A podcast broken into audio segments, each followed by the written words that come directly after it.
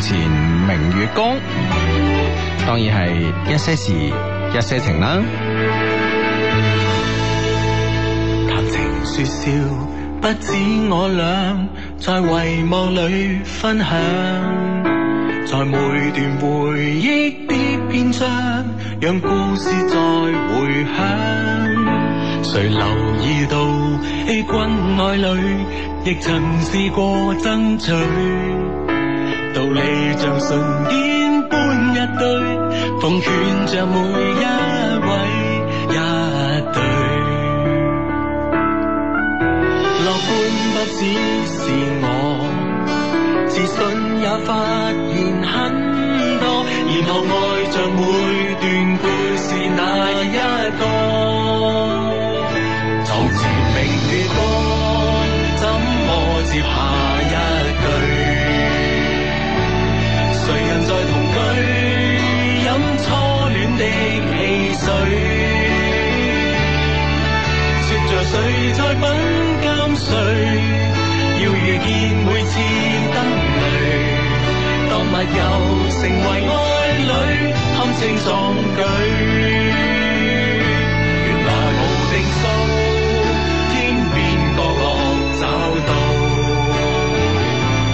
明日便回想，收音機中倒數。記住微妙的暗號，要是你仍然知道，感動故事隨你可去到。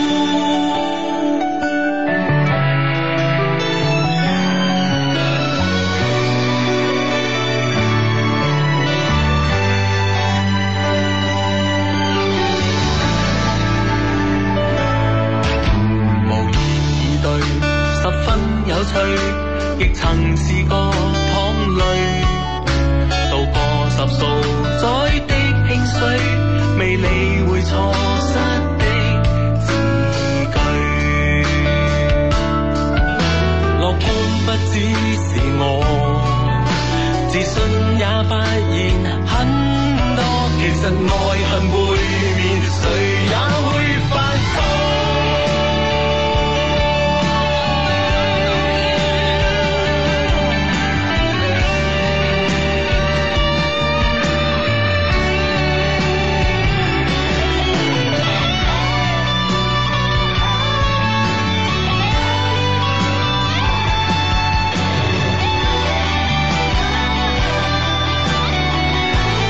床前明月光，請跟接下一句。時日像流水，給他多些讚許。別談無謂的差距，也別要後悔怎對。就逝去，如舊愛侶，怎麼去追？原來無定數，珍惜過便知道。明日便回想，收音機聽倒數。記住微妙的暗號，要是你仍然知道，希望節目陪你可到老。只望記錄了一些事情無數，因為有着這班 friend 才做到。星期日晚九點半咧，一如既往咁樣打開心機就會聽到床前明月光之後咧，就會有一些事一些情嘅兩個人咧吓，咁啊兩個助理咧喺直播室裏邊開聲噶啦，咁啊、嗯我哋都期待咧，心機旁邊嘅你吓、可以咧同埋我哋共同一齊咧主持呢個節目噶吓，咁啊今晚咧有零舍多嘅呢個體育賽事噶，咁啊而家咧我哋做緊節目嘅期間咧就係、呢、個誒唔、知點解會有咁樣一個四咩東 亞東亞咩四國足球咩杯嘅一個比賽喺度無厘頭一個比賽喺度進行緊啦，咁啊呃中國對緊韓國嘅咁啊，咁咧、就係話誒跟住咧喺呢個誒十。點嘅八個字度啦吓，咁咧就會有呢個游泳世錦賽，咁啊宣啊，宣揚。揚啊，係啦，孫楊咧就衝擊咗呢個四百米嘅呢個金牌嘅呢個首戰咁啊，嗯喺今次呢個黑山嘅呢、個呢、個誒、呃世界游泳錦標賽世界上游面，泳錦錦標賽，咁啊重大利好咧就係佢嘅主要對手嚟自澳洲嘅呢個霍頓嗯咧，霍頓咧今年咧成績一直都好過孫楊嘅，啊而且咧得十九歲咁啊，嗯哦啊但係今年誒今日朝頭早嘅預賽咧個成績排第十一就無緣進入決賽， 哦咁樣樣啊啊！不過咧，因為咧四百米咧，畢竟啊唔係啊孫楊嘅最強嘅項目啦，咁啊，因為佢係玩長距離啊，呢個中距離嘅項目咧，其實都有機會搏嘅。好似你話齋，霍頓唔參加嘅話係啊參加唔到唔係唔參嚇，加啊，，即係入唔到決賽啦，係嘛？ 係啊係啊係啊哦，咁樣咪咁樣有機咧。啦啊，衝擊首金啊！係啊，冇錯啦。咁啦，同時咧有一個咧都係誒，呃仲、有個足球賽事咧係關我哋事噶吓。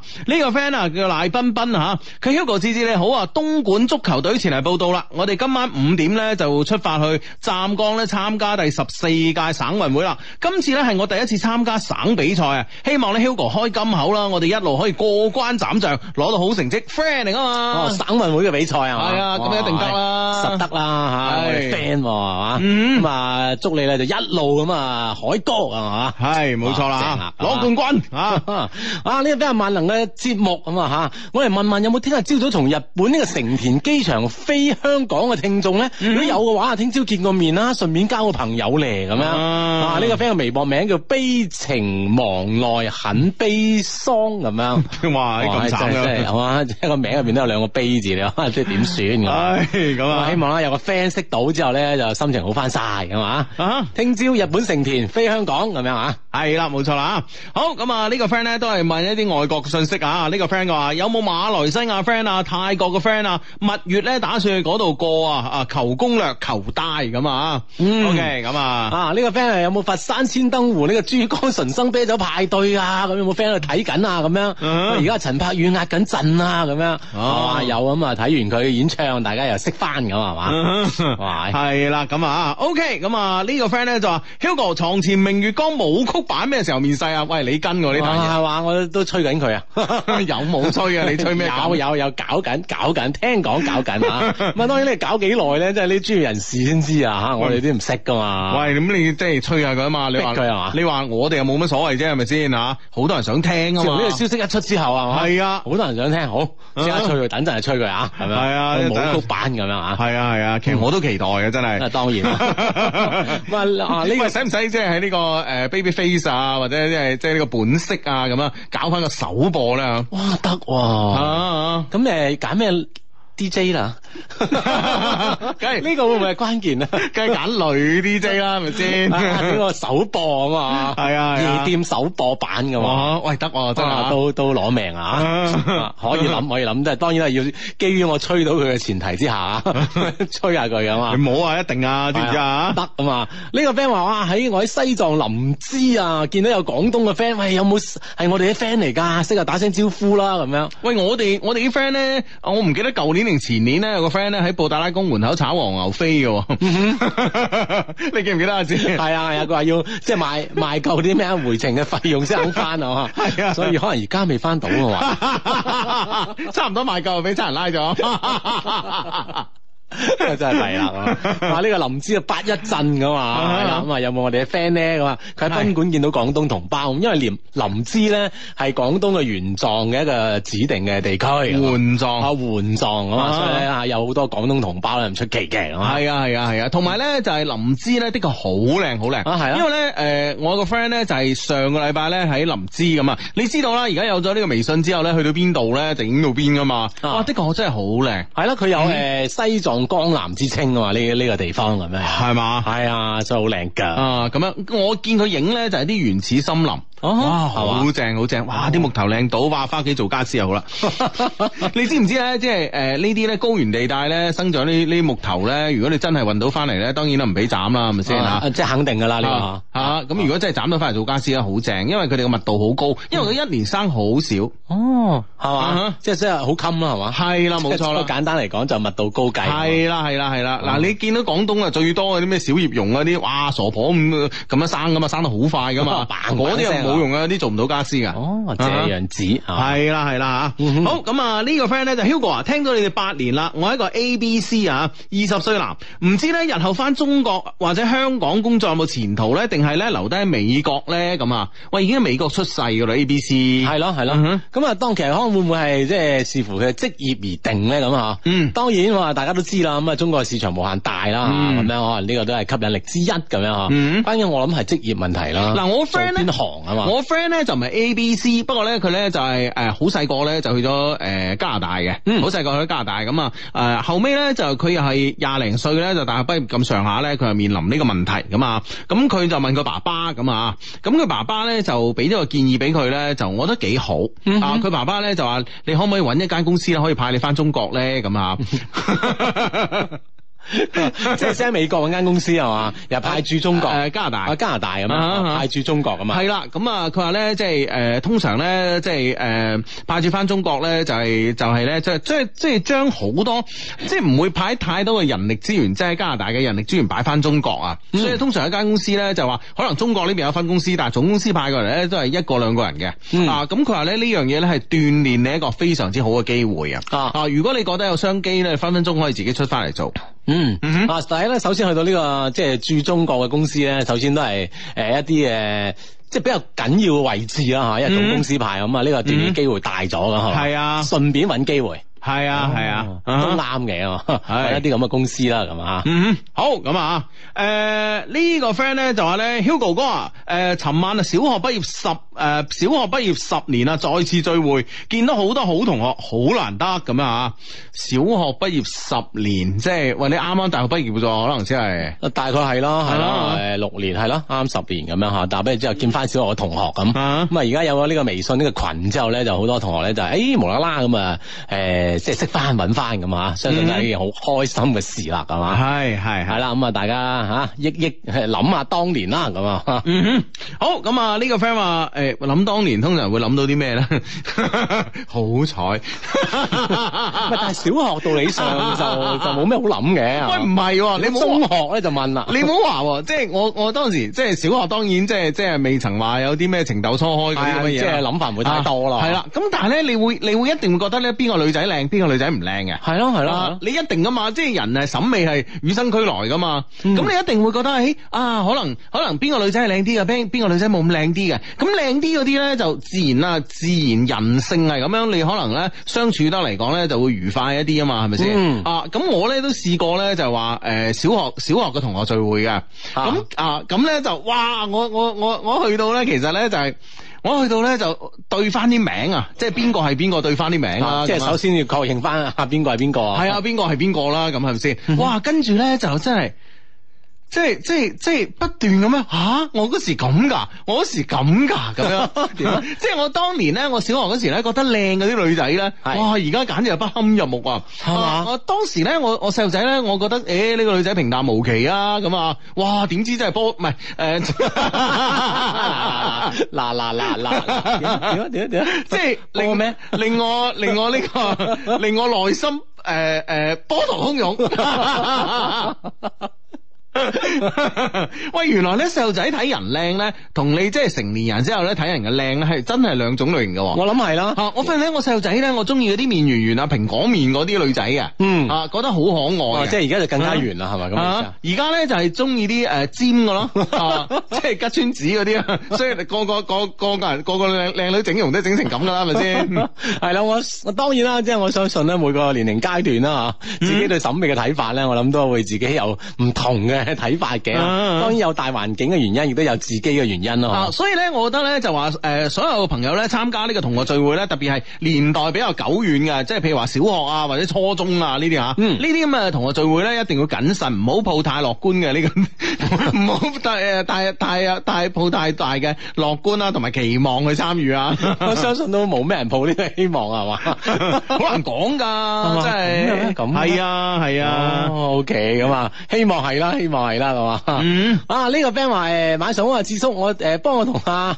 Rono 啊打聲招呼啦。雖然咧唔知道佢有冇聽緊，我哋分隔兩地啊，但係咧好快可以喺埋一齊啦。我哋會幸福噶，一直會相愛到老，愛你的比卡丘啊！嗯誒 OK，而家呢個 friend 話兩老啊，我今日好開心，今日咧搭車去死黨屋企，一個好正嘅靚女咧坐我對面，一睇係我條菜啦。嗯，開可，但係咧我就開死始黨屋企都都唔去啦， 睇下靚即刻女改變個主意啊！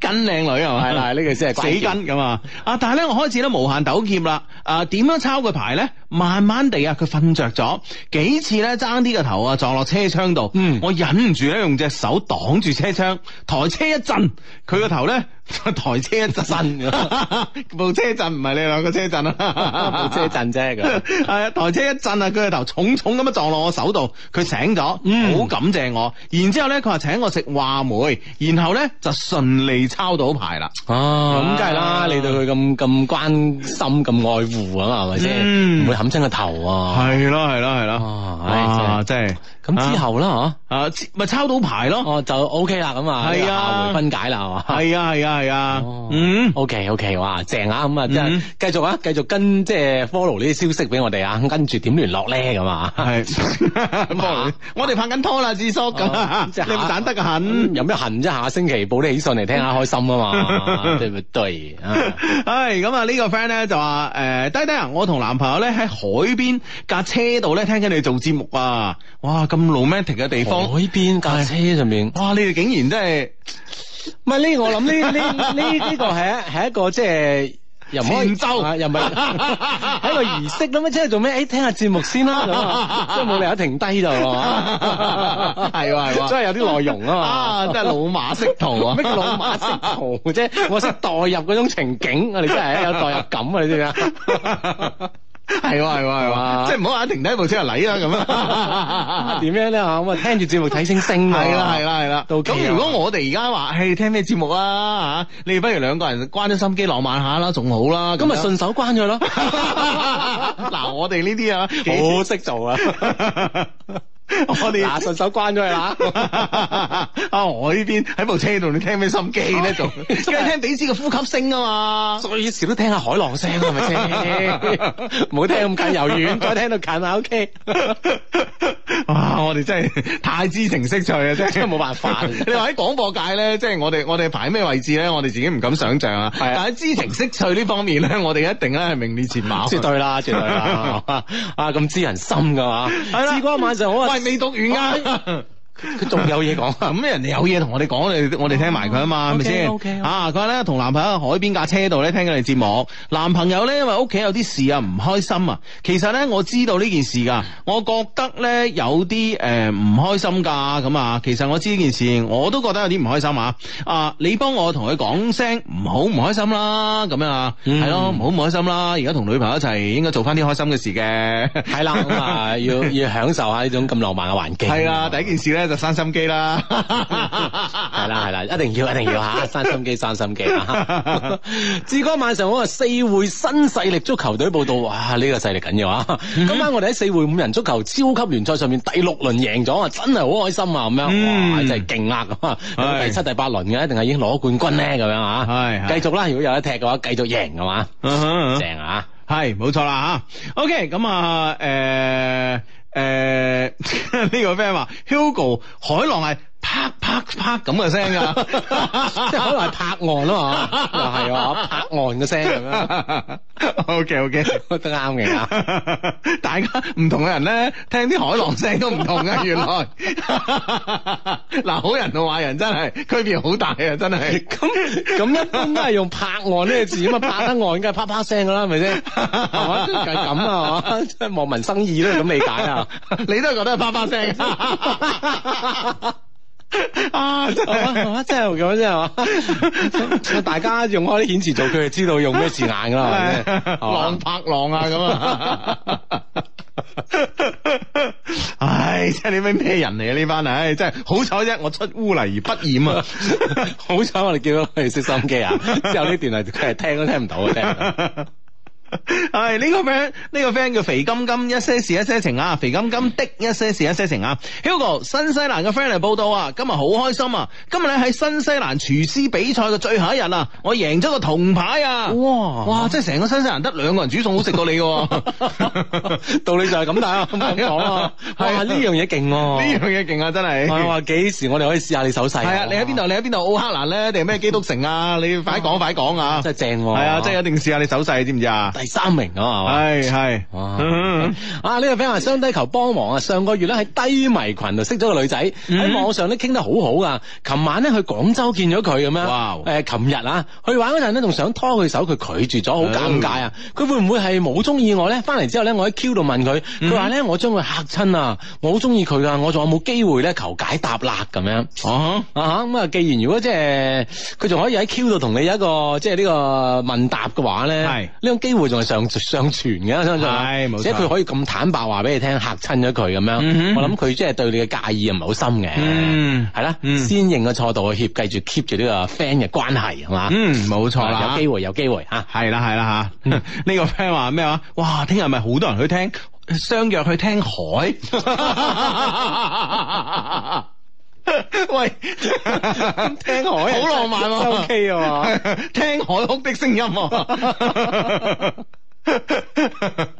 啊真係啊，啊真係咁啊大家所以如果真係而家放緊假嘅 friend 啦，呢個暑期啦，係其實都可以真係相約去聽下海嘅。 哇，即係浪漫得好多啊，係咪係先？咯喂，咁你真係嗱，你嗱，你平時真係約誒女仔去海邊車震，你係點講啊？我冇 冇冇嗱，你以前就冇啦，係咪 先？以後你就有啦。你話 啊不如我哋今晚去聽下海啊，咁樣哇哇，幾浪漫咧，係咪 先？聽起身都都吸引啊！係唔啊，好話對方，自己都即係陶醉其中，啊 一自己都覺得講真係浪漫啊，真係 呢啲呢啲女仔受噶嘛，係咪先？定啊啦，一定要係啦，。啊但係呢個朋友話咁喎，又點佢話打羽毛球都係啪啪聲喎。 相約去打羽毛球， 喂，今晚我哋去打羽毛球咯，打打翻場波啊 啦。 哇，就哇就 OK 啦。喂，真係得啊 啊！！相信我哋嘅 friend 啊啊，即係各各自喺邀約女生又好，邀約男生嘅方面嘅，即係呢個水平啦，嚇係真係相當之高啊！係咯係嚇咯係咯。不得了，不得了！啊嗯，唉，咁啊，好咁啊，呢個 friend 咧就話今晚啊就四點半喺江門潮連車站啊，見到有個 friend 着住 Love Q，誒誒着住。着個 Love Q 個環保咩意思啊？不過咧冇勇氣上去打招呼咁啊，嗯啊最見我哋嘅衫咧應該係啊，係啦，我哋係係咪我哋有件環保 T 啊？咪嗰件呢？咁哦係啊係啊，啊唔，知係咪咧？嗯嗯啊咁啊，打招呼啊嘛，着係住一打肯定會應噶嘛呢件事啊，係咯係咯係啦係啦，呢個 friend 話 Hugo 啊，同藍顏喺度聽直播啊，佢話你哋笑得好誇張，誒、話我咧誒成日聽你節目咧，會唔會變傻噶咁樣啊？嗯啊，你你你你你你即刻問翻佢啦，你可以問啲咁傻嘅問題，我都肯同你做 friend，你 執到啦。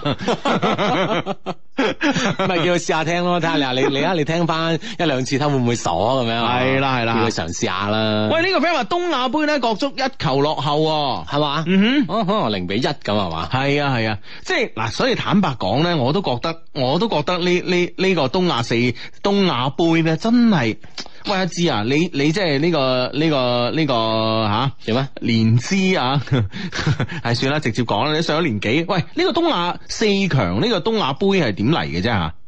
原來咧呢、個賽事咧，既唔係國際足聯嘅賽事，又唔係亞足聯嘅賽事嚟嘅喎，所以咧係喺外國踢波嘅呢個運動員咧係唔需要歸隊嘅。啊哈，啊！只不過咧就話，因為好多韓國嘅球員，譬如話呢、個誒誒誒呢個呢、個誒咩金咩 金英權，嗯噏到口邊噏到金英權啊！呢班即係中國踢波咁啊，然之後咧有喺呢個中國比踢咁啊有有喺中國比賽咁就啊咁啊誒奉召入隊咁樣。咁如果你喺外國踢波嗰啲係唔需要奉召入隊嘅，咁咁佢屬屬於一一個咩咩組織啊？唔知。哇！但係問問題咧，即係你講開呢個東亞咧，嗬咁其實又有又好奇怪喎，有東亞運動會嘅喎，嗯係啊係啊，咁樣唔係東亞運動會有好多國家參加噶嘛，係咪係嗯先？但係呢個東亞四強，即係已經自己將自己列咗做四強啦。當然，即係道東理上亞喺東亞亦都係嘅。啊，東亞亦係呢個四個國家比較強咁樣，但係唔好意思噶嘛，係咪先吓？啊 啊都啊冇咩唔好意思。 都係你咁厚面皮嘅人啊，真係。我我年資尚淺，真係唔知佢有啲有咩歷歷史淵源啊，嗯點解會有呢個杯賽咁啊？咁啊，當然呢杯賽可以促進咧，即係東亞啲國家之間嘅即係呢個球技啦。咁啊哈但係問題就係個時間點究竟係點樣揀嘅咧？真係唔嗱，知啊而啦。家咧呢個呢個賽事咧對誒最正面嘅作用係咩咧？最正面嘅作用咧就係話誒誒呢個中國嘅俱樂部，無論係中超或者中甲咧，都可以咧啊趁呢個機會咧揀下日本或者韓國甚至乎朝鮮嘅球員。係嘛？係啊，係一個 show 嚟嘅，即係係係係一個係一個揀卒大會咁樣嘅。 O K 啊，咁咪可嗯可以變成一個買賣市場 都都 O K 啊，即係都都有佢嘅作用喺度啊嘛，啊咁啊令到或者中超或者中甲嘅球隊咧可以唞翻個零星期啊嗯嘛， 咁我都啊係啊，咁所以你，所以我覺得，我覺得呢、個呢、個主教練佩蘭咧，又係真係百思不得其解啊！真係何必啫，係咪先吓？你明知咧今年中超咧，啊逼科咧前邊咧爭到爭到即係頭崩額裂，而且咧呢、個主要國家隊嘅成員都係逼科入邊噶嘛，係咪先？咁、你何必咧？係咪先？而家搞到呢個俱樂部咧，其實我諗下心裏邊咧吓，即係有冇講出嚟我唔知。但至少咧，我覺得咧，隊員同俱樂部咧係一個默契啊！係啊，咩默契咧？就係話嗌我去去咯，但係我搏命我唔制噶啦。咁我諗啊，即係呢呢樣嘢就係睇咩杯賽咩咩咩態度啦，咁呢個就好難講啦，我諗唔係好，難，你話會唔會咁啊？咁好好多一定係咁，我好諗。多杯賽都係唔搏命㗎，喂，咁你唔同係咪先？你你唔咁樣同。講又講唔唔過係喎，唔係，你唔同，你即係你國際嘅杯杯賽會誒國際嘅呢種咧，真係爭緊邊個杯賽，比如話亞洲杯又好，世界盃又好，邊個唔搏啫？係咪先？係咪先？邊個唔搏啊？個個都搏噶嘛，呢個榮譽嚟噶嘛。就算係就算係舊年啊，阿 Macy 啊，俾人哋詬病都咁多，話佢話佢喺呢個話佢喺呃誒俱樂部裏邊咧啊，成日驚受傷，唔係好搏，嗯都係留翻個機會，希望咧人生可以捧一次世界盃啊嘛，係咪先？咁你世界盃你肯定搏啦，但係好多杯賽啊，咪就係係咯，搏㗎我意思咪就係今今次咧呢呢呢個東亞杯面臨咁樣嘅狀況，好心你又唔好嗌 Big Four 啲人去啦，係咪先？都唔去真係冇得打噶咯喎。喂，我哋啲 friend 咧，即係體育愛好者比較多啊吓。啊哈啊，呢個 friend 同我講打乒乓波又啪啪聲噶啦，呢個 friend 話哦打籃球都係啪啪聲噶啦， 呢個 friend 話拍手掌都係啪啪聲噶啦。咁咁咁人哋咩啊嘛？聽海會唔會浪漫啲咧？ 係啊即 係雖然大家都啪啪聲，係咪先？咁人哋嗰啲嘢講得出浪漫呢呀嘢係啊，緊要啊嘛。係啊大家聲音一就向，但係有啲聲音浪漫啲，有聲音就運動啲啊嘛。真係唔知噶嘛，你唔喂知大家喜好啊點？喂，其實呢樣嘢咧，即係我覺得放之四海皆準嘅話，知下。嗯嗱、你係海邊嘅夜晚停部車，我哋去聽海啦，係咪先？喺湖邊嘅咧吓，嗯咁樣啊喺湖邊嘅又可以話我哋去聽潮啦，係咪 先？啊，聽浪嘅聲音，拍浪潮拍陣先，都係啪啪聲噶嘛，係嘛？係啊甚至乎咧就喺喺一條路仔旁邊停低啊，兩邊啊嗯兩邊係得啲靜物嘅啫，係咪？風吹過嚟都係啊，都係啪啪聲噶嘛。係咪先哦聽風我哋聽我 哋聽風風者。 勁啊咁 就嚇，無論點啦嚇係其實即係有有時咧，有啲視覺上嘅嘢啦嗯嚇，再加上啲聽覺上嗰啲咁樣嘅補充咧，令到成件事咧係 係浪漫好多㗎。嗯啊，所以呢樣嘢咧嚇，咁誒邀約男生女生嗰陣咧，如果諗一諗嘅有啲技巧嘅話，相對係相信就更加容易一啲，係嘛？嗯，好咁啊！呢個 friend 話被感情事啊困擾咗十年嗯啦，心情咧有啲 down，聽到兩老嘅笑聲咧就好咗一半多有多啦，咁啊咁啊，希望咧你嗰剩翻個細半咧好埋佢啦嗯吓，冇咩事嘅，有咩感情係因為困你十年嘅啦，係咪先吓？係啦嗯，啊阿志係好急啊！佢話三個月前咧去學調酒，中意咗一個開朗嘅女生啊嘛。班上咧我兩個最熟啦，兩個月嘅課程入邊咧，佢都冇提過佢有冇男朋友，直到課程結束，我成為咗佢嘅好朋友。後尾佢揾工，陪佢走訪咗好多間清吧，互相啊請食飯啦。正當我以為有機會嘅時候，上個星期咧佢朋友圈發咗佢同男朋友嘅合照，哎呀，我應唔應該裝作唔知道佢有男朋友咧？咁樣。梗係啦，梗係扮唔知啦嗯嗯，繼續去揾工，繼續互相請食飯咁樣嚇，係繼咯續互相有呢種交往嘅機會咁樣。嗯。啊，呢樣嘢你唔理咁多噶啦，如果你真係中意佢嘅話嚇。係啊係啊係啊！你咁多做咩？梗係啦，我都講過啦，任何一個任何一個好嘅女仔咧，其實或者好嘅男仔咧，有女朋友或者有有呢個男朋友咧，好正常嘅事，知唔知啊？嗯嗯嗯係啦甚至乎女仔會有女朋友，男仔會有男朋友，呢個都係好正常嘅事。係啦，所以咧，但係你堅定你自己中意愛， 中意咩嘢啊？係啦呢樣嘢好緊要啊。係啦係啦，唔好理咁多外界嘅因素啊！啊，好咁啊，阿阿阿 Perry 啊，佢話咧 Hugo 吓，Hello 誒，雙低啊，我喺美國密歇根州大學讀書噶，初中咧我哋就係 friend 啊，最近呢幾年咧第一次咧聽直播，平時咧都係日日沖涼嗰時咧開始聽重播嘅，哈哈，Hugo 咧曾經喺二零一二年嘅十一月三號嗰期咧提過我哋學校咧密歇根州立大呃學咧誒藝術館啊藝術館係啊，當時咧北京 SOHO 同一個設計師嘅，嗰、個設計師係咪你個 friend 啊？反正咧你係睇佢啦，咁啊，咁我都希望同佢做 friend 嘅，咁啊啊，但係而家仲唔係好 friend 吓。啊，芝芝啊，今日介紹個新 friend 撐你哋要讀出啊！佢第一次聽到咁誇張嘅笑聲，話你哋好傻咁樣。嗯哼佢九月份要讀大學啦，幫我祝佢喺大學見到對嘅人啦。嗯咁佢話我哋好傻咁樣，我我哋哋仲仲需唔需要祝福佢啊哼，？以德報怨，呢 個都冇計呢個我哋一直行走江湖嘅呢個呢個作為人嘅 宗旨。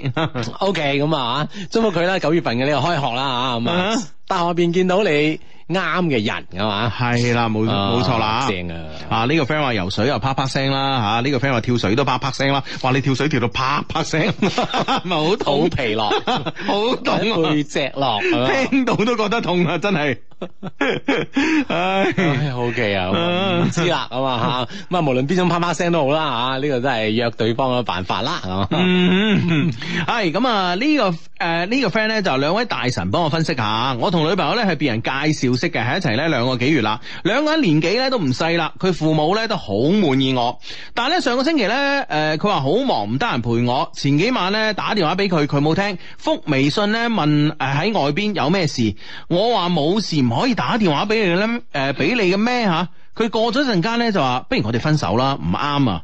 哇，我腦筋咧一抽筋啊，竟然已經成咗吓。 轉唔翻過嚟啊！唉，啱啱咧介紹人打電話俾我話我太老實啦，咁耐都唔求婚。诶、我家诶诶咩？我長家，我而家我諗下，我而家唔知點算吓。兩個人啊，都係诶冲住結婚呢個目的去噶吓。我同家人咧都好滿意佢，但佢咧比較少講佢嘅諗法，令我咧唔知點算。我仲會唔會有機會咧？應該點做咁啊？咁既然咧中間人咧而家咧都俾個台階你落啦，咁你咪、嗯你如果覺得佢係啱嘅，咁咪嘗試下向佢求婚咯。咁呢個咧係唯一嘅轉彎嘅方法啦。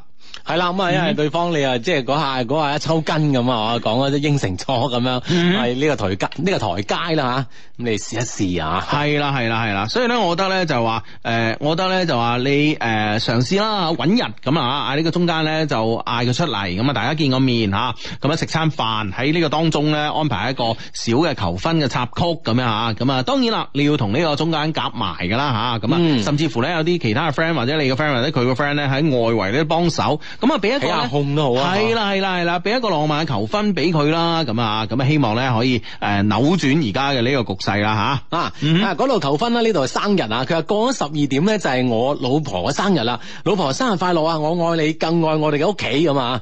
求祝福，佢話準備咗一隻鑽石戒指，今晚咧等佢瞓着之後咧，幫佢偷偷地戴上去。啊期待聽日早上佢嘅表情啊！求祝福嗯一定要讀啊！聽日咧我就 down 翻落嚟俾佢聽啊！呢個嗯 friend 喺微信嘅名叫心態係嘛？吓，係啊。係啊，呢個心態真係好啊！啊鑽戒係嘛？系啦，咁啊，呢個關鍵咧就係嗰個诶指環嘅 size 要啱吓，如果唔係咧就即係硬擠落去咧，整上嗯整醒人哋啊整醒咧佢就唔浪漫噶啦 吓。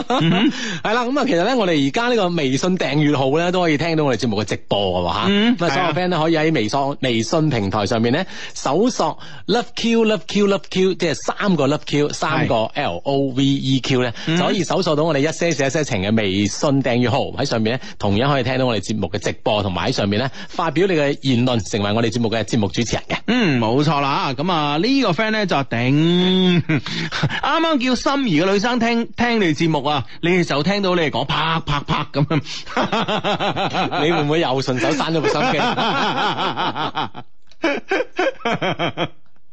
你同佢講，係 我哋兩個係助理。係講嗰啲啪啪聲嗰啲係嗰啲係主持人，冇錯啦，係啊啊，同我哋兩個冇關係，係啊，我哋都係就住佢哋啫，係嘛？系啊，我哋有咩啫？係咪先？我哋係我哋係一個傳聲筒，係咪先吓？係啊，Mr. L 啊，你你嗱嗱聲同呢個心儀嘅女生嚟講呢番说話啦系吓。啦，啊你同佢講，如果佢都想做主持人都得，係可以講啪啪啪，有咩唔好係嘛？係啊 我哋都可以做傳聲筒噶，啊講就係噶啦喂，。關鍵咧呢個女仔睇嗱，而家呢個女，哇呢個 Mi- Mr L 咧，我覺得即係呢個心思細密喎吓。嗱，呢個女仔係佢心儀嘅女生，係呢個女仔未必自己知噶嘛，係咪先？嗯但係經我哋咁樣讀出，嗯，哇啊哇，即係間接咁樣，係啊，呢啊即係件事充分利用咗我哋嘅全性感嘅作 用，表述咗佢嘅心跡。 係啦係啦係啦啊！哦哇！你話咦呢個女生一開心啊，我哋不如聽聽海 咯。 跟住你播首雙雲冇 不過聽海哭的聲音。唉，所有 friend 充分發揮佢哋嘅想 像，又話電蚊拍百蚊嗰陣又係咁嘅聲㗎咁樣，唉，係咯係咯係啊係啊係啊！呢種聲音喺喺我喺我哋生活當中好似無處不在咁喎，俾你哋一講啊！呢個 friend 話我簡直諗唔到一個體育運動係唔係啪啪聲 嘅，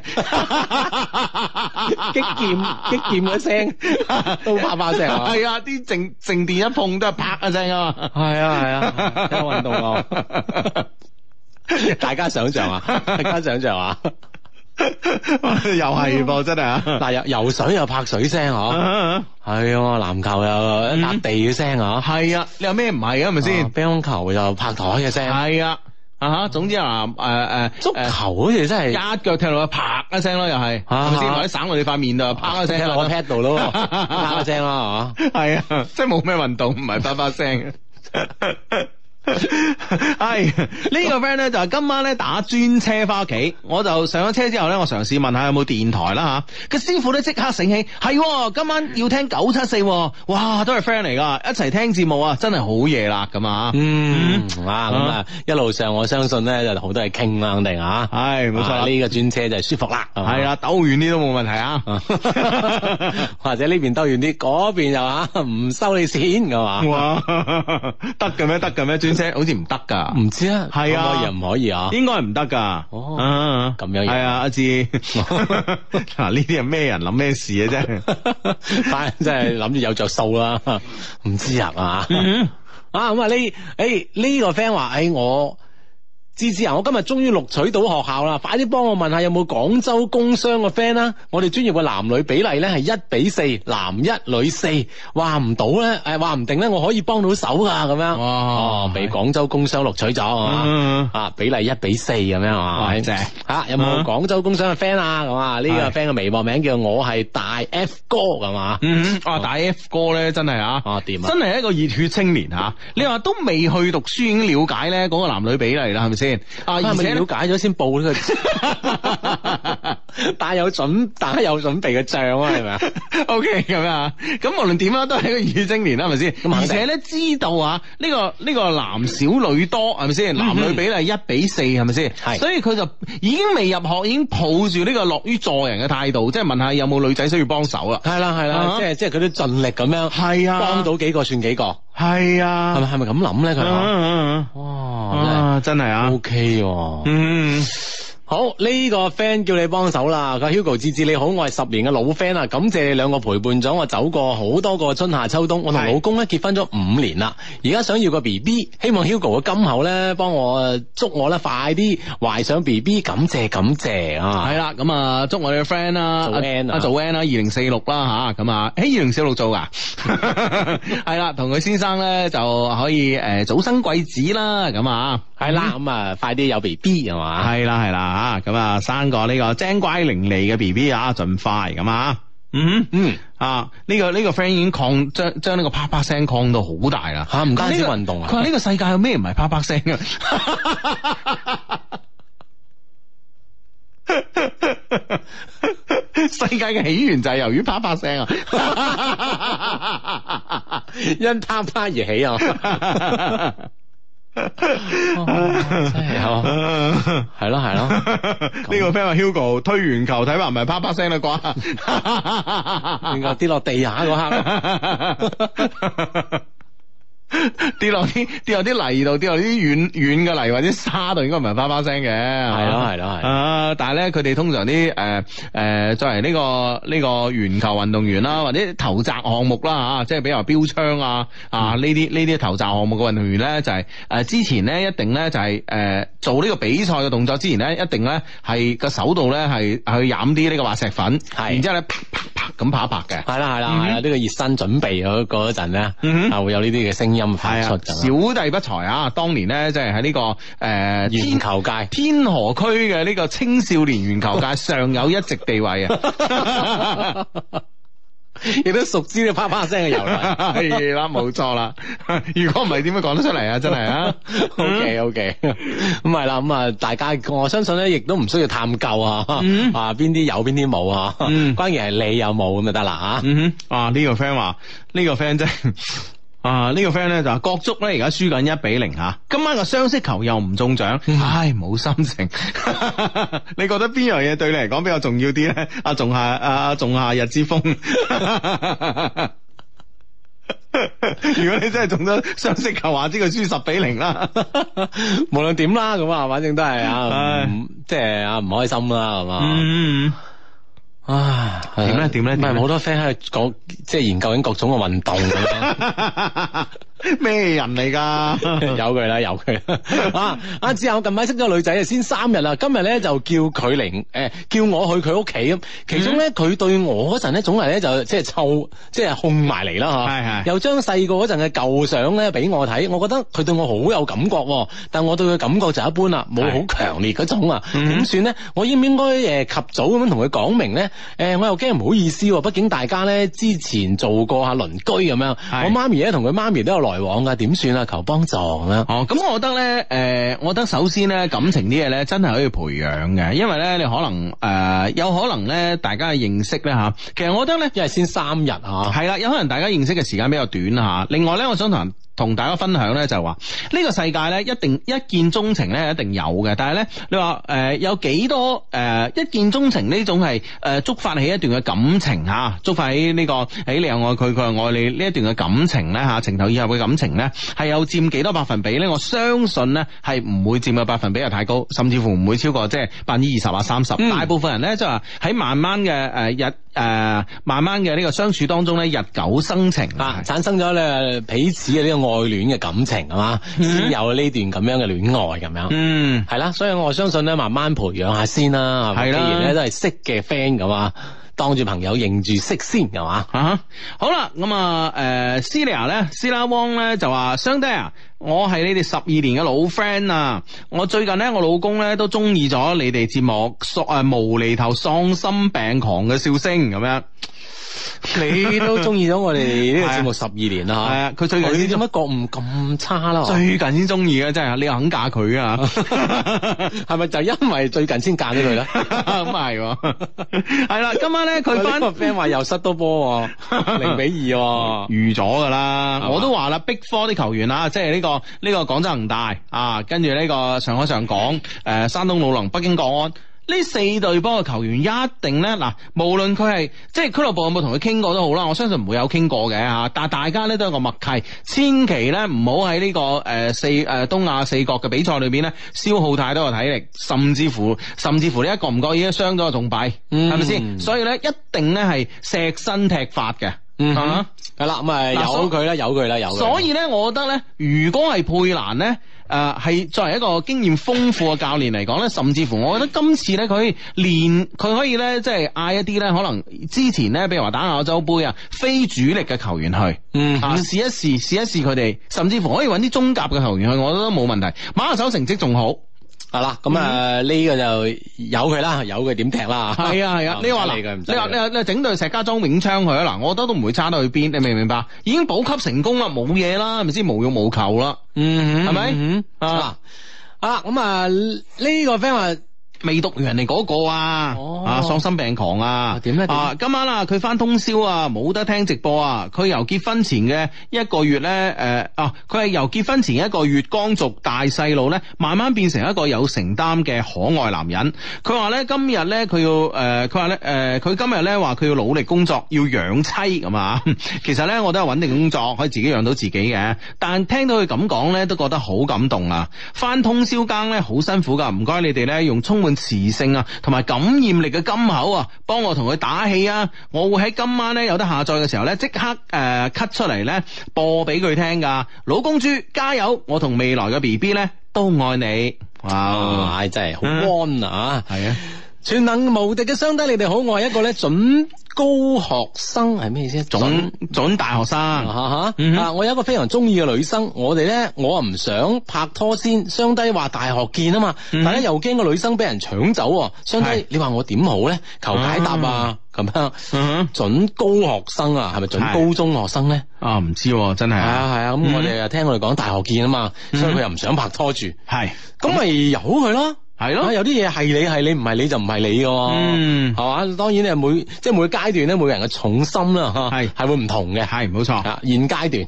嗯啊，你知道做緊咩就得啦，係啊嘛？系冇錯啦吓，嗯好咁啊呢個 friend 咧就話咧呢 個 friend 咧就話诶诶 呢個 friend 可能從事開鎖行業噶啦吓，所以咧同我哋分分享下，其實咧開鎖都係啪啪聲啊嘅。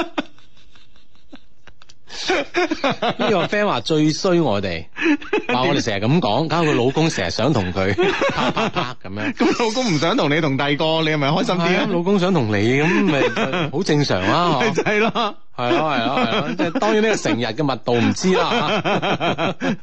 一搞搞成日啊，真係幾難頂嘅。 唉，诶呢、個 friend 話：你琴晚封 mail 未讀完啊？有乜理由未讀完啊？讀晒噶咯封喵就讀晒，又就嗯好似就未未點解答咁啊嘛，封喵係讀晒㗎啦咁樣 喎。。嗯，咁我哋咪解答咯，就係話诶，誒如果你而家有機會，如果你覺得咧，你係诶、誒你係咧需要咧翻你嘅屋企嗰邊嘅城市咧啊嚟發展嘅咧啊，或者你覺得以後婚後你應該喺父母你自己嘅父母身邊嘅話咧，咁我覺得你應該咧喺而家慢慢喺你哋嘅同樣嘅行業裏邊咧揾嗰邊嘅發展機會咯，嗯哼啊，然之後咧用呢個事業發展嘅呢、個呢、個呢、個藉口嚇，啊呢、個藉口嚟希望佢咧就去到同去到你屋企所在嘅城市，你父母所在嘅城市嘅呢個地方嚟發展咯。我覺得咧誒嗱，你雖然咧話你男朋友誒、呃即係誒、呃比較即係唔唔係好識講嘢啊，諸如此類咁樣啦嚇，但係咧我相信咧佢唔係一個。蠢嘅人，因為咧我哋有想睇噶嘛，我哋有想睇噶嘛，係咪先？佢都係一個聰明人啊嘛，眉精眼企啊，係咪先？雖然咧可能佢有時咧誒，呃佢嘅表達能力啊，或者佢唔願意表達啊，諸如此類啦嚇。但係佢一定係聰明人，佢誒、呃收到呢個建議嘅時候咧，其實佢會考慮。啊！呢件事嘅呢、個背後嘅呢個原因嘅，咁我覺得呢，以佢咁愛你啦，嗱我睇你兩個相啦，你一定呢係個旺夫相嚟嘅。我同你講，邊個男仔同咗你之後呢？啊，即係如果個身家呢，喺喺二十年之內呢，係未過億啊，即係講緊美金啊，咁呢，我覺得呢，就係、佢真係呢個真係冇天理啊！我同你講。咁緊要咯喎，識睇相喎。啊喂，呢、個女仔真係呢、個女仔真係超級旺夫啊！你知唔知啊？係嘛係嘛係啊。 O K O K，係啊係啦咁啊，既然咧即係有住呢個天生嘅呢啲咁咁優秀嘅點喺度啦，啊，其實咧，其實我覺得咁優秀嘅優點得唔得係係啊？係你唔好下下都講點啊字。咁所有嘢都係以點形成面㗎啦，係嘛，係嘛係嘛。算啦算啦，啱啊 算啦，你啱。系啦，其實我覺得你可以咧，即係因為你兩個關係咁好啦，係其實可以咧同佢傾下有方有關呢方面，即係雙方事業發展嘅問題啊嗯嗯。嗯好似頭先 Hugo 話齋咁樣嚇，你如果傾到佢有呢個事業事業向上向前發展嘅呢個諗法嘅時候咧，再順勢咁樣嗯講出會唔會喺另一個地方咧？唔係會唔更係好唔係，咧？阿志你理解錯誤啦。啊哈我意思咧就係話，其實佢咧就係直接同個男仔講，即係去到佢嗰邊嘅發展可能更加好啊，有啲咁嘅更加好嘅機會。其實個男仔應該係 get 到佢想講咩噶啦。咁呢個時候咧就係就係咧對佢對呢個男仔感情上嘅考驗啦。但你明白但問題你都係真係要俾多一種嘅即係事業嘅發展嘅希望對方，對方令對方向呢方面諗嘅機會更為之大啊嘛喂，係嘛咁以我哋呢個 friend 啊，我哋呢個 friend 可以可以可以可以寫得出啊，剛出嚟社會每個人都不甘平凡啊，但係最中意樂於平凡，但我不甘心啊，亦有可能我仲未定性啩咁啊，嗯我很害怕我將人生過成自己最不想要看的樣子，寫得出咁樣嘅語句嘅女生，佢會唔會揾一個冇前途嘅工作啊？係咪先？嗯唔、會噶嘛。係咪先？佢一定係一定係會揾一個咧，可能發展前途比而家喺順德呢個地方可能更加更好嘅更加好嘅機會機會，啊佢先肯去。如果唔係，以一個女仔本人佢都唔肯去。阿志，你明唔明白呢個道理啊？嗯哼，唔係唔係，啊佢本人好難講噶喎。有時佢因為屋企佢獨女咁呢樣嘢，女生嘅考慮有時又唔一定話完全傾住於即係事業方面嘅發展噶唔嘛。哦嗯係，如果第第二個女仔可以咁講，但係咧我哋呢個女仔咧，無論從商學角度嚟講咧，定 定係從佢佢嘅字裏行間嚟哦講，你講上學佢得佢都係一個上進嘅女生 咯。即 OK 係佢佢如果係翻佢爹哋媽咪嗰個城市發展咧，佢一定唔會揾一個即係誒一個工作機會咧，唔會渣過而家嘅。嗯呢個我對呢個女仔有信心，我對啊我哋呢個 friend 有信心。好好，好嗯你你都講我睇相啦已經。嗯，你已經無言以對。 無言以對，睇相真係無言以對。系啦，咁啊，希望即系我覺得咧，反而咧喺呢個男仔佢 get 到呢件事嘅诶原因嗰時咧。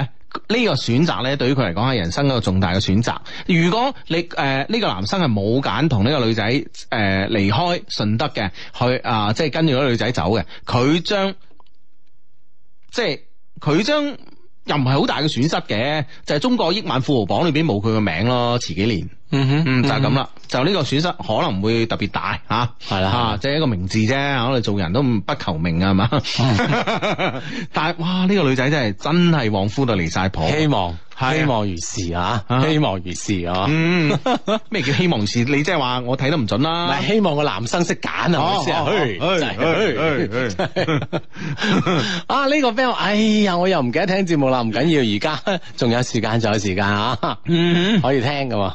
係咁啊，咁啊，啊！呢個 friend 可以提醒我，準高考學生哦，準備高考學生啊哦啊，仲爭咁一年咁 啊，嗯哼啊啱啱準備讀高三啦咁啊， 係啦，咁啊呢個 friend 咧就，喂點樣可以睇得出旺夫啊？幫我睇下相啊！快啲話我知啦，我嘅旺夫度都有幾千萬身家，幾好啊咁 樣。呢呢樣嘢實際啲㗎 啦，你呢樣嘢實際啲啊。唉，好咁啊，手上咧又揸住一封嘅 email 啊，呢封 email 咧係诶。等我講諗下點講先啊！呢封 email 係咁嘅，係一封嘅 email，但係咧分咗咧上下集嘅。上集咧就女仔寫嘅，下集咧就係男仔寫嘅。哇，唉嗯，咁樣樣啊，係啊。啊咁啊聽下聽下聽下佢兩個互相之間係點回應嘅。嗯，嗯嗯，係啦，有個標題嘅啊，呢封 email 嘅標題叫做啊一封 email 有着我哋兩個人的心裏話。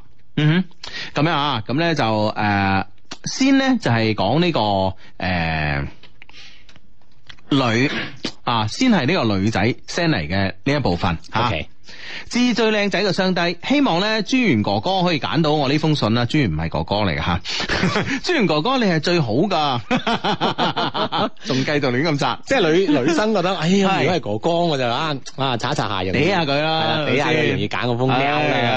係佢話讀到呢封信咧，我請你食飯啦。咁 啊，我真係咧要好多謝 Hugo 同志志啊，因為咧你哋咧啊，因為啊你哋啊，我認識咗一班好好好嘅朋友，仲有佢。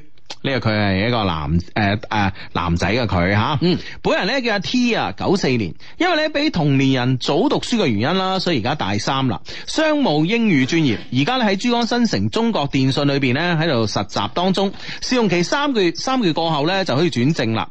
主管、經理同同事咧，大家咧都好 nice 噶，都好傾得噶。另外咧，慢慢習慣咗上班嘅步伐，加油啦！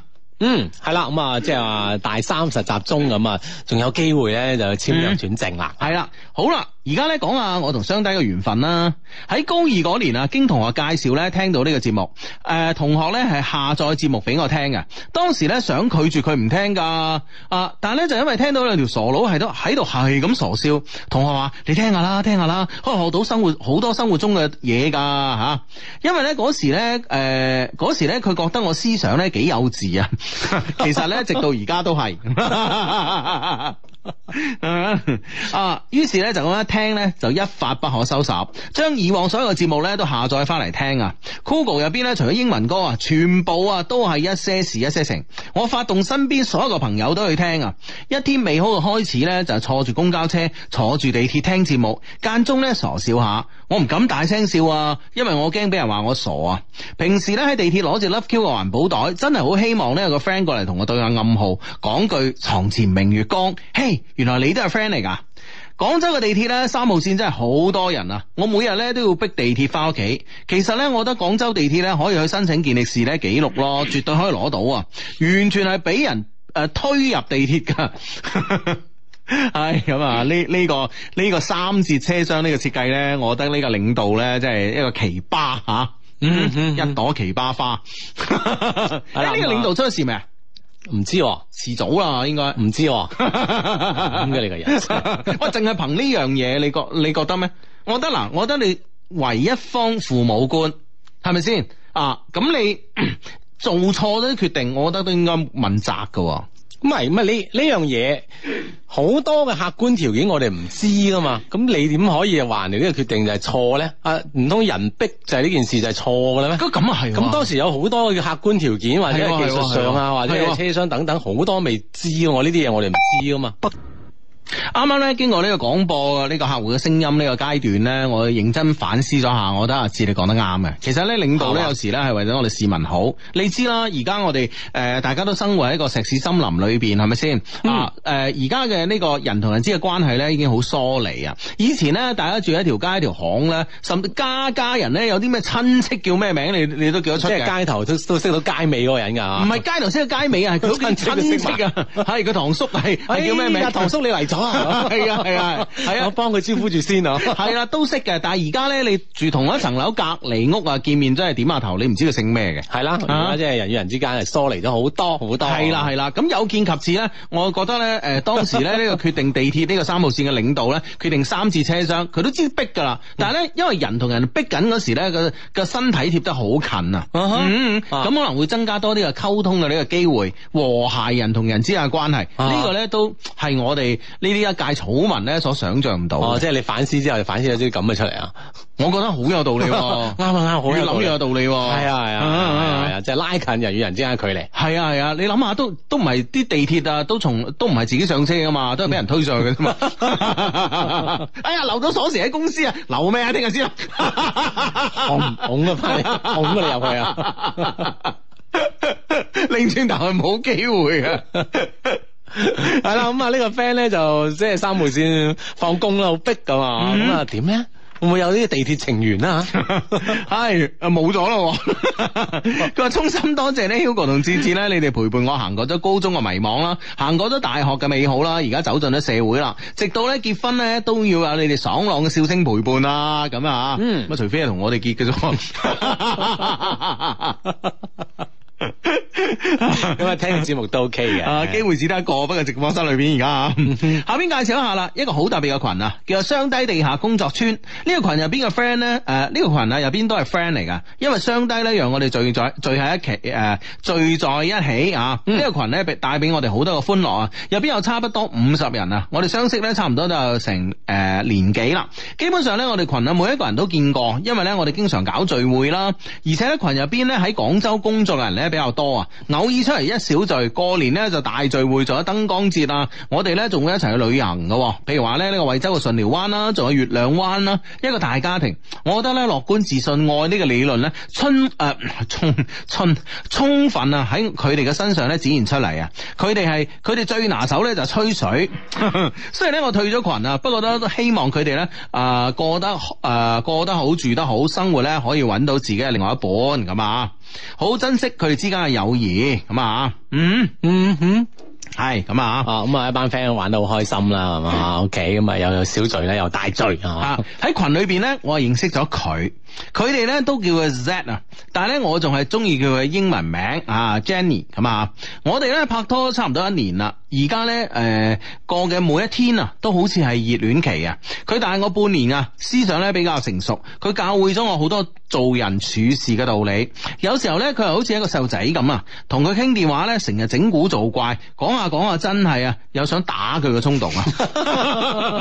呢拍拖當中嘅甜蜜蜜 啊，係啦，互相咁樣樣啊，唉，打打佢佢啫。啊喂，講起打佢咧，我我我誒，我今日咧喺屋企咧，我我肚唔舒服，喺屋企咧睇足誒誒誒呢個呢個中國好聲音嗯啊，咁咧睇到睇到一個參賽參賽嘅呢個歌手咧，就係佢阿媽咧連鐵砂掌嘅，佢阿咁誇 張佢？阿爸練螳螂拳嘅，咁佢佢練咩啊？ 佢練歌，遠離武林啊！因為我相信佢係見到武林裏邊太多腥腥風血雨啊！ 我係佢練私敲功呢個，練歌咁啊！ 唉哇，真係勁啊！真係哇，喂，如果即係即係如果佢爹哋媽咪有咩拗撬 嘅話，哇，真係各自使出自己看家本領 啊！真係武林啦，一場大混戰啊！冇冇林一劫啊！喂，嗰講啲就係起講起武林咧，你有冇留意呢、個啊呢、個呢、個少林寺嘅新聞啊？有呢呢幾日都係啦，都幾日有新聞啦。啊而家嗯好好似係訪問泰國啊嘛，係。係啊係誒，啊。但係咧詭詭異在咧係係咩咧？就係釋永信方丈啦嚇，係咁咧就誒話唔回應要去泰國做呢個訪問，因為咧係幾本身年係計劃當中啊啦，計計劃當中嘅咁啊，但係咧喺呢個八月二號啊，咁亦即係今日啦。啊哈咁咧今日今日喺呢個開幕嘅呢個呢個呢個呢個誒，即係呢個訪問儀式啊。呢個儀式上邊咧，係佢冇出現，哦唔、單止佢冇出現，誒、而且咧係琴晚咧係漏夜咧，泰國方面咧係將所有有佢頭像嘅呢啲呢啲噴畫全部換，換晒。全部換晒。哦，啊，咁所以咧樣而家咧，大家咧，大家咧喺度探究緊，誒、咁啊呢個釋大師咧，佢而家喺邊度咧？嗯，咁可能佢自己先知啦。嗯，啊喂，真係諗唔到咧，即係誒《天龍八部》入邊嗰啲咁嘅橋段咧，吓葉二娘啊嗰啲啊， 啊同嗰個叫咩少林寺當時嘅方丈叫咩空相係嘛？啊，唔知空上空啊空空字輩啦唔空知文啊哈哈係嘛？啊，當時嗰個方丈啊嘛，係咪先？喂，嗰啲故事咧，即係出現喺現代嘅都可以吓。咪當然原來啊呢個就係而家就係咁樣講啦，咁傳嗯嗯啦，啊不知真假啦，我嗯諗好快都會有真相嘅啊。嗯係咯但係咧，即係最最詭異咧，就話喺少林寺方面話，誒唔得閒睬你啊！啊啊啊啊啊！我哋方丈咧，遂誒帶領呢個武僧團咁啊，會去呢個泰國啊做呢個訪問交流咁啊。係但係泰國方面咧，就係漏夜啊，將佢有嘅相啊、啲資料全部改、全部改，哇！做死嗰班人啊啦！嗯哼，係啦，咁啊，究竟咩原因咧？未知啊嘛，哈大家留意新聞啦。咁嗯嗯，係啦，咁啊，點解會講到去江湖啊嘛，少林寺啊？門派啊嘛， 係三掌螳 螂拳，佢哋兩個係咪真係不打不相識㗎啦？唔知啊，真係。哇真係勁啊！係真係勁冇學世家㗎嘛？係啦，繼續呢封 email 啊！喺今年咧過年後嘅禮誒過年後嘅禮拜左右啦，我哋咧見咗佢，我見咗佢嘅家長。當時咧誒、呃我係攞誒攞正月十五嘅粽啊過去俾佢嘅，正月十五都食粽啊嚇，呢、個真係少有啊！一般正月十五係咪應該食湯湯圓圓㗎咯，啦？係咯係啊咯，哦咁係啦， 咁啊，一處有鄉村啲風俗啊，係啦，一處鄉村一次一一處例啦，咁啊係，我係攞呢個正月十五嘅粽咧過去俾佢嘅，可能佢屋企人咧出於禮貌啦，就叫佢帶我翻屋企食個飯。當時咧我咩準備都冇噶，搞到咧我緊張到死。見到屋企人之後咧，更加唔敢出聲啦。相信咧見我家長嘅女仔都知道啦。一般咧南方嘅屋企人都會問你屋企幾多口人啊？你有冇兄弟姊妹啊？屋企係做咩工作？諸如此類嘅問題啊。係咯係咯，啊嗯例牌問答啦，呢啲肯定要知道嘅對方啊。咁如果唔問你咪仲驚係咪係先？ 咁啊當我冇到啊你啊， 即係知道我嚟咗，你點問下 啦？哦係啦，咁啊了解下呢個家庭嘅普通情況 咁樣。係啦，咁啊，咁啊都必須咧回答嘅，還好啊。佢阿媽咧係比較多說話嘅人，以至於咧唔會冷場。佢阿媽咧好熱情噶，仲會咧叫我飲早茶啊，諸如此類嘅。喺合適嘅時間裏邊咧，我亦帶佢啊嚟我屋企見到家長啦。啊，媽子咧只係講你中意就好啦，希望咧呢個 Jenny 唔係花心大蘿蔔就 OK 啦。感覺咧都幾滿意嘅，咁啊。嗯，之後一個月咧，都會嚟我屋企食飯啊，嚟玩下。我媽子咧又煲湯啦，又炒菜啦，又冇誒炆雞翼啦，又買佢又買佢誒中意食嘅大包薯片啦，買咗好多好多好食嘅嘢啊！啊，突然加晒餸啦哦係啦係啦，突然之間咧令我感覺到我係咪親生㗎媽？ 吓。咁外外母見女婿呢樣嘢冇得 傾喎，係咪先？唉，咁啊，通常咧外母見女婿咧，點解咁好招呼咧？就係、話嗯希望咧，即係自己對女婿好咁啊，啊咁以後女婿咧就唔好為難自己嘅啊女，對自己嘅女又好，係嘛係呢樣嘢係咁嘅傳遞啊。唉，親生噶，唔親生個鬼得人招呼佢咩？係啊，我哋幫佢解開個疑團啊啊，身 OK 世疑團啊， 系啦，咁啊好好招呼之下，咁呢件事好似兩個人關係好順理成章喎。係啦，我問佢啊，诶，你見我屋企人嘅時候，會唔會超級緊紧张啊？佢話傻嘅咩？有乜好緊張啊？啊，咁點解我見佢屋企人會緊張嘅咧？係咪因為係女仔嘅關係咧？我阿媽成日講啊，我我屋企啊有對馬仔同狗仔，因為咧我家姐同我姐夫係屬馬嘅，我同佢都係屬狗嘅，啊太搞笑啦！生活咧就該如此。我阿爺生日嗰日咧，我見佢誒翻屋企咧，見咗部分嘅親戚啊，都係嗰啲叔啊，同埋三姑六婆諸如此類啦。嗯啊，好似咧誒。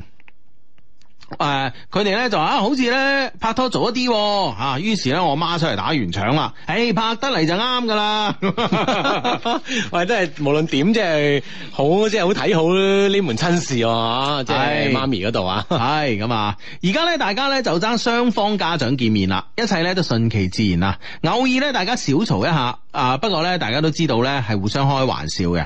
等到我結婚嘅時候咧，我會派喜帖俾 Hugo 同芝芝噶，希望咧得到大家嘅祝福。好仲有咧，衷心祝啊，衷心咧多謝一些事一些情陪伴咗我哋十一年，無言感激。我會一直咧。聽一些事一些情嘅，以此行動咧，實際行動嚟支持雙低。一封平凡到不能夠再平凡嘅信啦，如果咧真係被讀出啦，咁咧真係上天再照顧我啦，我會好好工作嘅。好似好好似派年終獎咯， 明年我繼續加油努力。 我哋兩個又唔係中國中國電信定係移動啊？佢係啊，電信電信啊啊唔係珠江新城係移動佢話佢咪話電信咩？我啊啊啊啊你睇下，係啊係啊啊。嗯哼，诶，邊度邊度邊度邊度？诶，啊，電信啊，電信係啊啊，嗯。嗯咁樣啊，OK，咁啊，诶、 我會好好工作嘅，祝相低咧越嚟越靚仔啦，boss 快高長大啦，自自揾到女朋友啦，希望我家姐十二月二十八號嘅婚禮咧非常完美啊，同埋幸福。呢封信嘅落款咧係處嘅時間咧係二零一四年嘅十月十號，吓，嗯上年嘅事喎。上年嘅事啦。但係咧，我哋今年咧係收到一封嘅 email，裏邊咧就話有兩封嘅 email。哦嗯一封係誒戀愛中嘅女主角寫嚟嘅，即係舊年 send 過嚟嘅，但係咧唔知點解我哋嘅專人冇讀誒冇揀到出嚟，咁啊冇計啦。啊，佢今年咧就將呢封再 send 一次咁係嗯嘛，仲有封新嘅 mail 係嘛。係啦，仲有仲有封新嘅 mail 就係男仔 send 嚟㗎啦吓。好啦，而家就講下我啦，我叫 Z，佛山人。雖然咧我聽節目嘅時間唔多啊，都差唔多兩年啦，但咧深受 Hugo 同志志嘅教導啊，所以咧我選另外一半咧都會有住我自己嘅一個標準，就係、寧缺勿濫啊。但咧可能係因為緣分啦，所以我加入咗雙低地下城工作村嘅 QQ 群。啱啱開始嘅時候咧，群裏邊嘅人咧都會有有講有笑喺度傾偈啦，各種互黑啦，但係咧呢、呢個已經成為我哋每日必不可少嘅歡樂啦。好啦，入正題啦。我同佢啊嘅認識喺群裏邊嘅係群裏邊嘅一次周年活動，第一眼見到佢，我已經認定咗呢個女生就係我一直想要揾嘅人。雖然咧人無完人啊，咁樣講 人，咁樣講人啊，即係都未有點讚就開始講啦，係嘛嗯雖然認定都係佢，即刻就講缺點。哦係係係，哇，真係得個啊，真係啊！嚇，你嘅主題喎，睇 你。人無完人 啊，OK OK 啊，咁啊點樣點樣啊點樣即係誒佢身上有啲咩嘅缺點咧嚇？ 嗯。啊，令到佢咁介懷咧？系咁啊，诶、但只要咧大家有好感，保持發展落去，佢嘅缺點咧喺我眼中已經成為不可缺少嘅優點啊！哇！哇，嗱呢由缺點變成優點係啊！啊呢件事大家可想而知個難度有幾大啊！係啊呢啲但係都可以變到啊呢真啲係咧情人眼裏出西施，真係冇辦法呢。啲真係識傾偈啊！呢啲 啊，先講一講你有缺點，但係已經係成為咗我優，成為已經成為優點啦。優點啦。嗯哇！正啊正啊正啊！嗯。咁啊點咧？好咁啊，咁咧就誒，呃仲、記得咧群周年嗰日咧喺冬係喺冬天嘅季節裏邊嘅，每個人咧都着上咗厚厚嘅大衣同埋外套，佢咧卻只着咗街嚟咧只有兩件衫啊！喺群聚完翻去嘅路上咧，天空咧仲落起咗大雨，嗯哇！呢啲簡直係老天爺俾機會你 啊！係啦，咁啊， 再加上而家女女生嘅着裝咧，啊，即係嗯啊無論冬天夏天啦， 嗯嗯都普遍偏少啊。個都係都係你你希望見到嘅事情。啊唔係呢個呢個呢個潮流風向嚟嘅， 就要真係與我無關咁樣啊， 係啦。咁所以咧就話哎偏你都凍啦，又落雨啊嘛啊。你都希望係因為你啊而着得少啊。好咁啊！天空咧仲落起咗大雨，跟佢同行嘅時候咧，感覺到咧佢會凍，所以咧我小心地咧將佢嘅小手咧擺入咗我大衣嘅袋入邊。啊，呢個小動作呢，亦讓我感到呢喺寒冷嘅晚上呢，心裏邊啊透出一絲絲嘅溫暖。喂，人哋透啫嘛，你將人哋，你唔除件衫俾人哋，淨係俾個袋人哋，你仲好意思講你真係？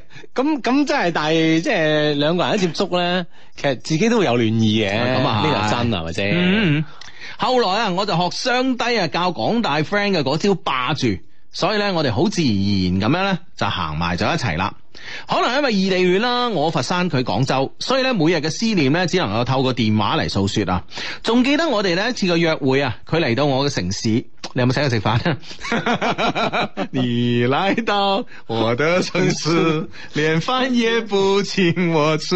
咁我諗都有嘅， 佢兩個人嘅關係係啊。唉，咁啊，咁咧就誒嚟、到咗我嘅城市啦，約會地點咧誒係喺誒佛山嘅千燈湖啊。嗯，嗰日咧係二零一四年嘅一月一號元旦，天氣晴。我提早咁嚟到地鐵站等佢，第一次咧以戀人嘅身份見面，心情咧格外緊張。我帶咗佢行好多嘅地方啊，介紹我城市有咩好玩啊嘅地方啦、一日落嚟啊，時間過得好快。喺地鐵站咧目送佢翻去嘅時候咧，仲有好多個不捨。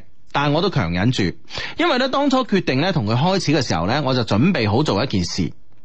後來咧喺兩個月之後，亦係咧二，亦就係啊，二零一四年嘅二月十四號，嗯我做咗我人生之中，嗯，人節認為最值得嘅事情，就係咧帶佢翻去見我父母。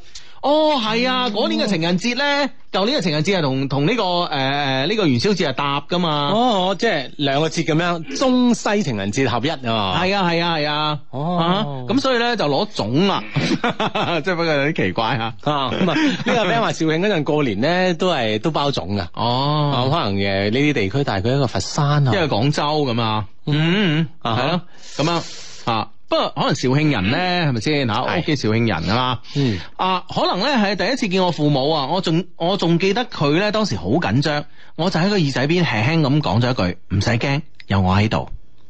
後來啊，因為經過一年半嘅相處啦，諗下日子咧，亦真係過得唔容易啦。間誒個中咧夾雜住幸福啦、快樂啦、辛酸。可能咧，我哋都係異地戀。喂，你佛山、廣州，你異咩地戀啊？而家地鐵都通埋啦，都都有千燈湖站啊，都算好噶啦，知唔知 啊？即係起碼可以行一大截路程啊。係啊，人哋都夾住太平洋嗰啲點啊，真係係咪先？ O K，啊係咁啊。可能我哋都係異地戀啦，仲有最大嘅部分呢，係因為喺我身上啦，我大男人主義。仲記得呢，我當初一齊嘅目的呢，係為咗彼此能夠成為一直陪伴到最後嘅人啊。所以呢，我哋好多時候嘈交呢，都係為咗日後一啲仲未發生嘅事，一切瑣碎嘅事情呢而嘈交。即係可能大家估到以後可能有啲咩問題啊，就已經拎嚟講啦。啊吓，其實咧未有耐嘅事咧，大家都會講啊，以後我啊點，你啊點啊，係會啦發生一啲矛盾。好唔明智話，嗯，咁樣啊，誒、甚至乎咧冷戰啊。但係咧，我哋最後咧都能夠度過我哋嘅中間嘅每一個困難，因為咧，我相信咧，愛能克服距離。最後咧，好希望 Hugo 能用你溫柔嘅聲線咧，為我讀出以下嘅呢段說話。親愛嘅張太，我只想我嘅餘生有咁樣一個人陪伴我度過每一分每一秒，能夠喺我需要溫暖嘅時候呢，給我一個擁抱，患難與共。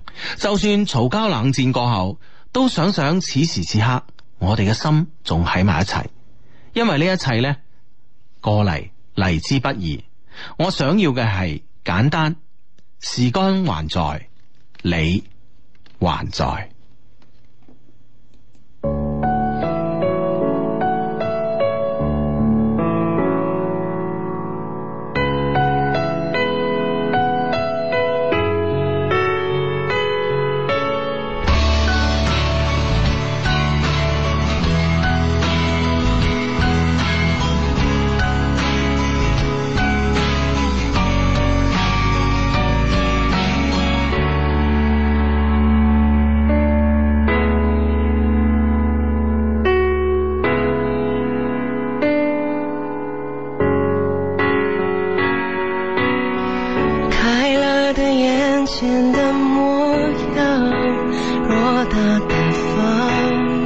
寂寞的窗，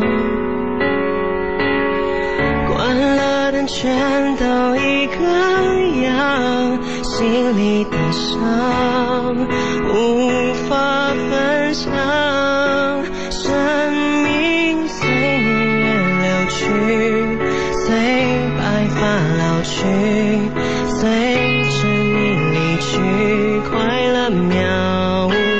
音讯随往事淡去，随梦境睡去，随麻痹的心逐渐远去。我好想你，好想你，却不露痕迹。我还踮着脚思念，我还任记忆盘旋，我还闭着眼流泪，我还装作无所谓，我好想你，好想你。却欺骗自己。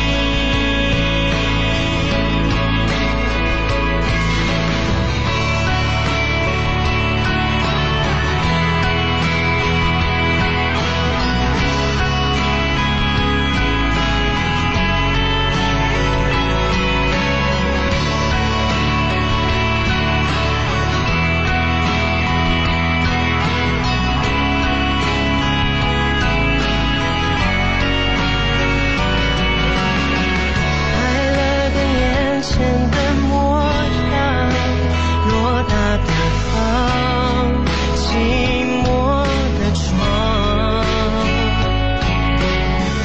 关了灯全都一个样，心里的伤无法分享，生命随年月流去，随白发老去，随着你离去，快乐渺无音讯，随往事淡去，随梦境睡去，随麻痹的心逐渐远去。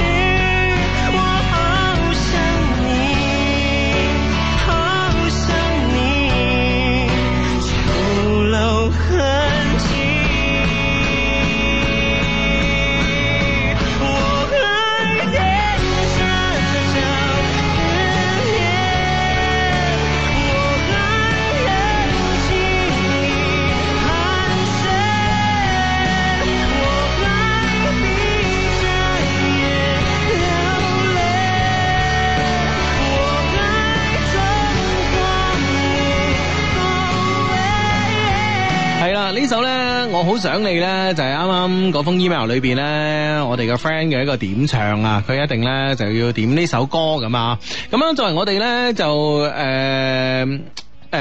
呃其實咧多少少咧對我啲 friend 咧係有多少愧疚噶，因為咧、嗯啊佢女朋友咧舊年 send 嘅 email 我哋又冇讀啊一出啦四年十月十號啊，系啦，咁啊到今年啦，咁啊呢個诶、呃男朋友方面咧啊，已經係呢、個个啊誒诶睇樣咧係求婚成功咯喎，一開一開聲咧已經啊唔係咩咯啊，嗯哼啊已經已經已經一開聲咧已經係呢個張太咯啊，系啦，咁啊，即系话诶，誒當然啦，诶，我哋冇第一時間將呢個女生嘅 mail 啊讀出嚟啦吓，嗯但係咧可以集齊咗男生嘅呢封 mail 一齊咧，啊哈我都感覺到嗰啲浪漫啊同埋幸福喺度啊，係啊係啊係哦啊，一個完美嘅呢、個誒、呃、愛情故事啦，喺度發生噶嘛，好誒、呃恭喜我哋呢位 friend 啦，咁啊，嗯嗯啊呢個 friend 話我係一個男嘅，我聽見都覺得聽到都覺得好浪漫啊，嗯嗯嗯係啦係啦，更加何況係女生聽到咧咁啊系。啦，喺節目期間咧，其實咧通過呢個新浪嘅微博啦，或者我哋嘅微信嘅訂閱號啦，同埋服務號咧，都可以聽到同時聽到我哋嘅節目嘅。咁啊，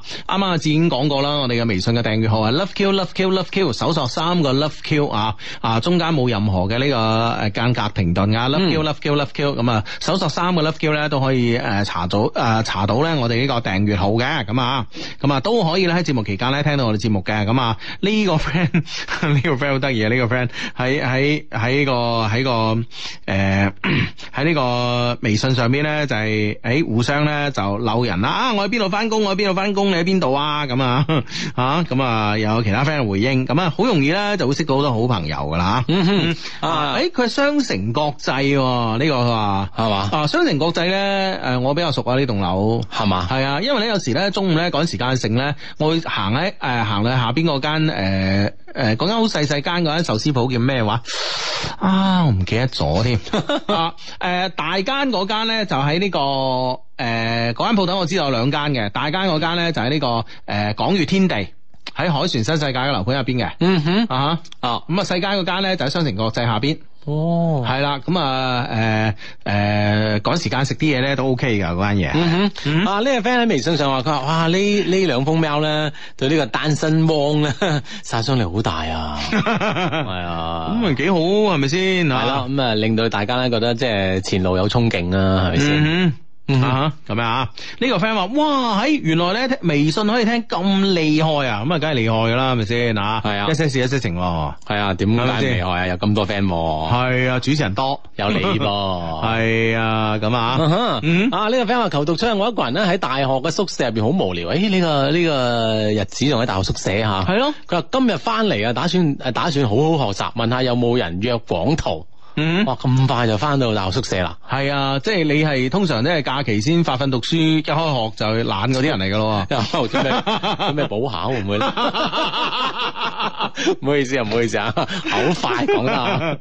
好快講心聲啊，通常。呢個 friend 好 sweet 啊，要一直幸福落去啊，係啊，當然都係祝福呢兩位啦。 嗯，啊呢個 friend 話《小時代四》入邊咧都有呢首歌，蘇打綠嘅呢我首。好想你啊。嗯，哦啊，啊，咁樣樣嚇。係啊，嗯，好咁啊，呢個 friend 咧就話誒。